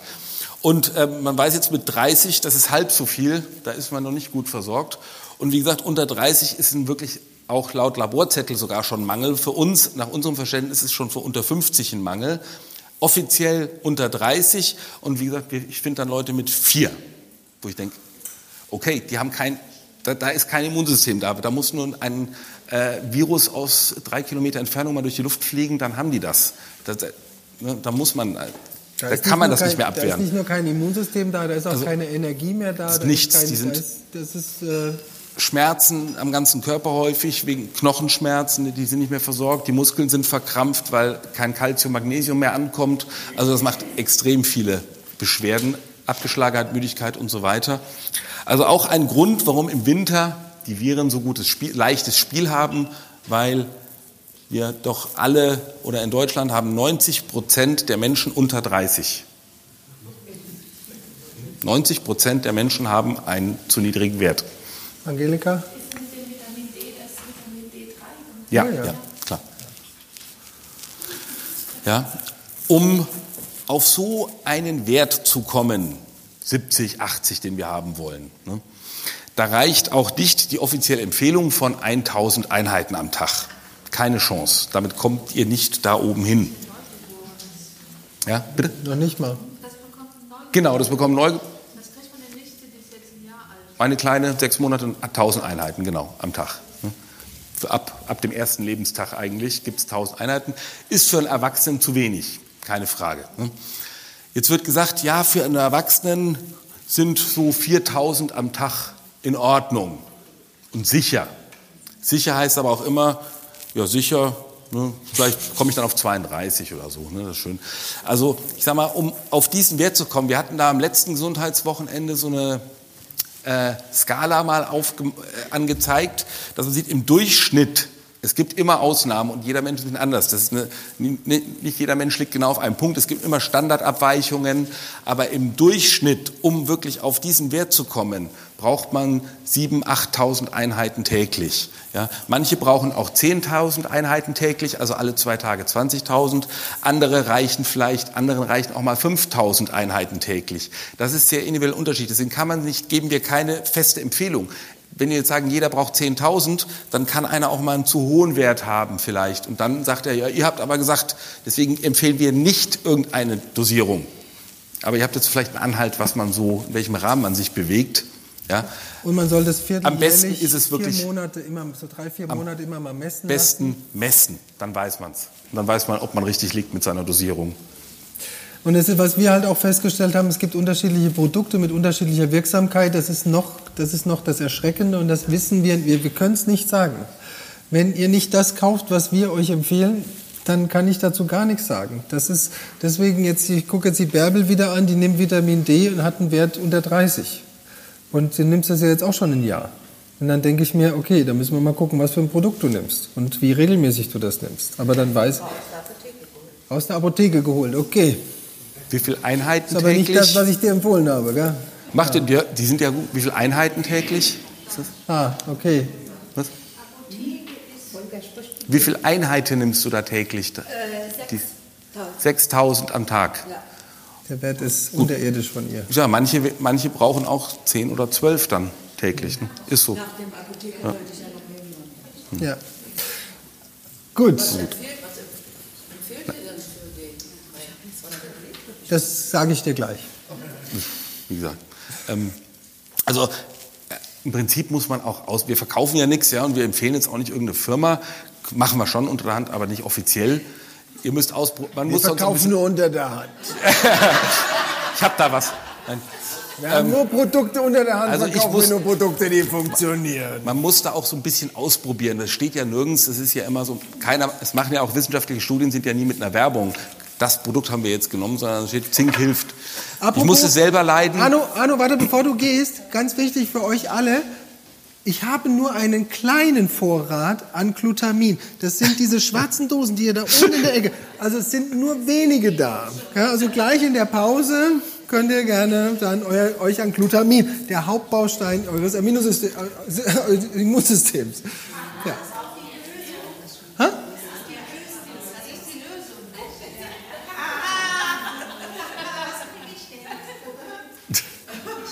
Keine Ahnung. Guck hier, siehst du genau. Jawohl. So, nein, jetzt Achtung, der Volker will, wir machen jetzt gleich Pause. Eine Sache hätte ich gerne noch, die der Volker da hinschreibt. Ja, machen wir noch ganz kurz die, Genau. alles zu Ende, die drei noch, die fehlen. Ja. Ne? Vitamin C natürlich, ganz wichtig. Die fangen jetzt, ähm, übrigens offiziell sagt man in China, mit Coronavirus, es gibt ja keine spezifische Behandlung dafür. Man kann es ja nur symptomatisch behandeln, Intensivstation und unterstützend symptomatisch. Aber es gibt nichts, was gezielt gegen das Virus wirkt. Das Einzige, was es geben könnte, wäre Hochdosis Vitamin C-Infusion, weil man weiß, dass sie das Immunsystem stimulieren. Und da äh, fangen die jetzt eine Studie an, die endet aber erst im September diesen Jahres, äh, dass die versuchen, Coronavirus mit Hochdosis, also 50 bis 75 Gramm Vitamin C pro Tag zu infundieren den Patienten und dann muss man gucken. Also das ist, ähm, gibt es keine offiziellen Studien bisher, ist aber das Einzige, was möglicherweise helfen könnte. Was anderes gibt es nicht. Und wir wissen ja auch, die Hochdosis Vitamin C-Infusion, die auch in der Praxis schon gemacht, bei, äh, bei Krebserkrankungen und so weiter, die stimulieren eben das Immunsystem. Nicht, bisher nicht in Studien belegt, aber die das sind Erfahrungswerte. Die Studien, warum es die nicht gibt, bleibt das übliche Rätsel in der Wissenschaft ne, und in der Politik. Die wird es auch nicht geben wahrscheinlich, die Studien. Aber wir wissen, dass Hochdosis Vitamin C Infusion, also das sind 50 Gramm, das kann man nicht essen. Ja? Probiert es nicht, bitte. Das macht extreme Magen-Darm-Probleme dann. Aber man kann das über die Vene geben und spannend. Ich guck, bin gespannt. Die Studie ist offiziell angemeldet, ja, bei den, im Studienzentrum USA, ob die wirklich im September, ob es da Ergebnisse zu gibt. Bin hochgespannt. Aber Also das mich- ist ein einzige, was wirklich man denkt, eventuell spezifisch gegen Virusinfektionen helfen kann. Ich bin schon seit Jahren wirklich überzeugt davon, dass Vitamin C-Infusionen definitiv helfen, auch das Immunsystem permanent zu pushen. Und da möchte ich euch jetzt kurz zwei Unterschiede zeigen und das sage ich jetzt noch mal deutlich. Wenn, du das, wenn wir das so in unserem Fall per Tablette zu uns nehmen, auch mehrfach, leider musst du das mehrfach über den Tag, weil es ist wasserlöslich, es bleibt nicht lange im Körper. Das heißt, du solltest wirklich zu, zusehen, dass du das regelmäßig nimmst, auch tagsüber. Ja, es ist Arbeit. Ja, ich muss dran denken. Ja, wenn ich gesund werden will, Gesundheit ist Arbeit. Ähm, und zwar Vitamin C in kleinen Dosen, indem man die oral zu sich nimmt, wirkt, wirkt antioxidativ. Antioxidativ heißt, es legt sich um die Zelle rum wie ein Zellschutz, wie ein Zellmantel und verhindert, dass eine Zelle zerstört wird. Das heißt, ein Virus kann da nicht einfach so rein. Das ist das eine. Und jetzt kommt das andere. Wenn du es infundierst, das heißt, du nimmst eine Infusion von über 10, 15 Gramm, 60, 70, 75 Gramm am Tag. Das, wie gesagt, das geht nicht oral. Wenn das in so einer hohen Dosis kommt, dann ist das nicht antioxidativ, sondern es ist oxidativ. Das heißt, es zerstört alles, was nicht in dich reingehört. Und deswegen bin ich heute schon der festen Überzeugung, dass das alle Viren bekämpft. Das kann ich euch, ist meine Überzeugung, weil die Logik sagt das einfach.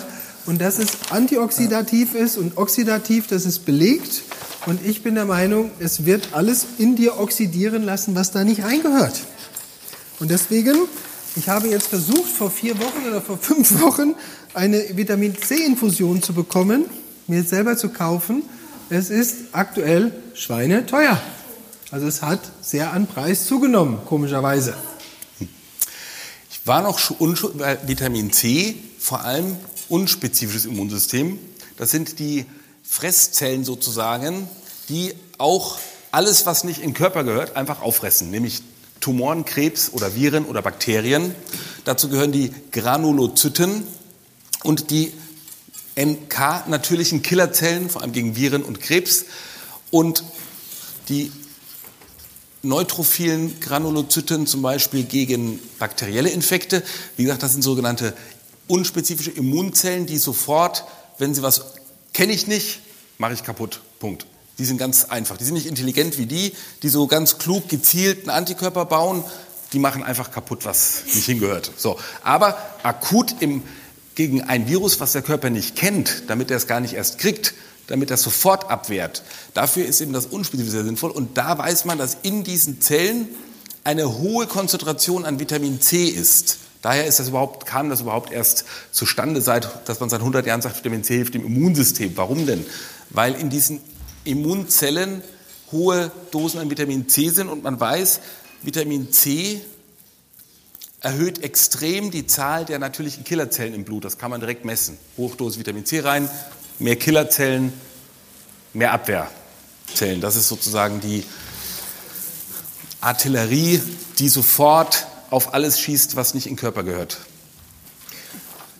Aber eben ungezielt. So, und jetzt haue ich noch mal noch was hinterher, damit ihr das wisst. Und deswegen machen wir machen gleich eine kleine Trinkpause. Und da möchte ich euch auch bitten, wirklich zu trinken, weil ich habe das eben schon mal in einem Nebensatz gesagt, dass du musst dafür sorgen, dass dein Blut permanent gespült wird. Also dein Blutkreislauf und dein Lymphkreislauf und auch dein, ähm, dein gesamtes Abwehrsystem.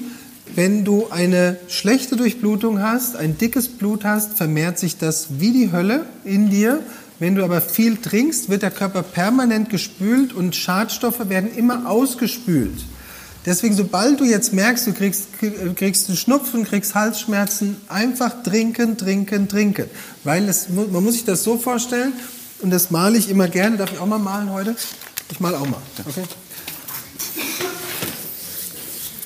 Bin gleich fertig, geht ganz, geht ganz schnell, das bist du.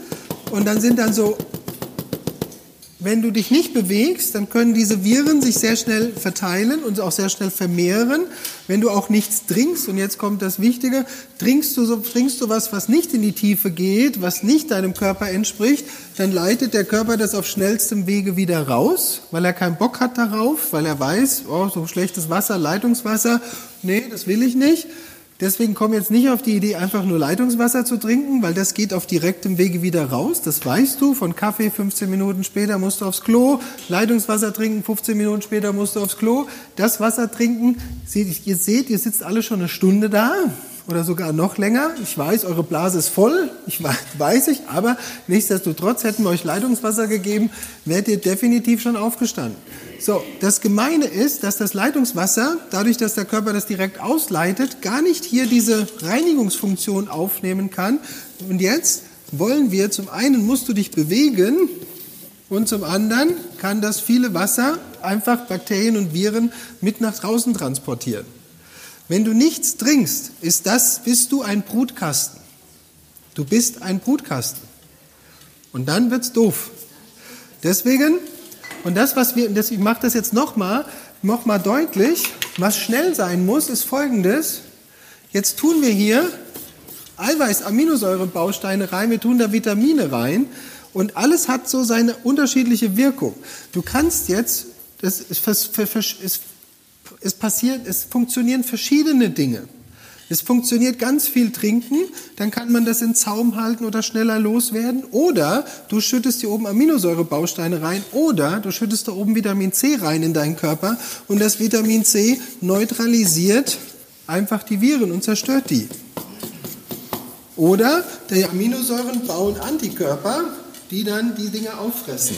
Und je mehr Aminosäuren du hier reinschüttest, umso mehr Antikörper können gebaut werden, und dann sind die in der Überzahl und du brauchst dir eigentlich wenig Gedanken machen. Und das Geilste ist halt, du machst eine Kombination aus allem. Du trinkst viel, haust dich komplett, konstant eine Überversorgung aller Stoffe, neutralisierst die und haust noch Killerzellen hinterher. So, und dann kann der Virus gerne kommen. Ich warte auf dich. so, Volker, was, was haben wir noch? Ja, wir sind gleich fertig. so, das kann ich. Der Volker hat, war jetzt bei Vitamin C.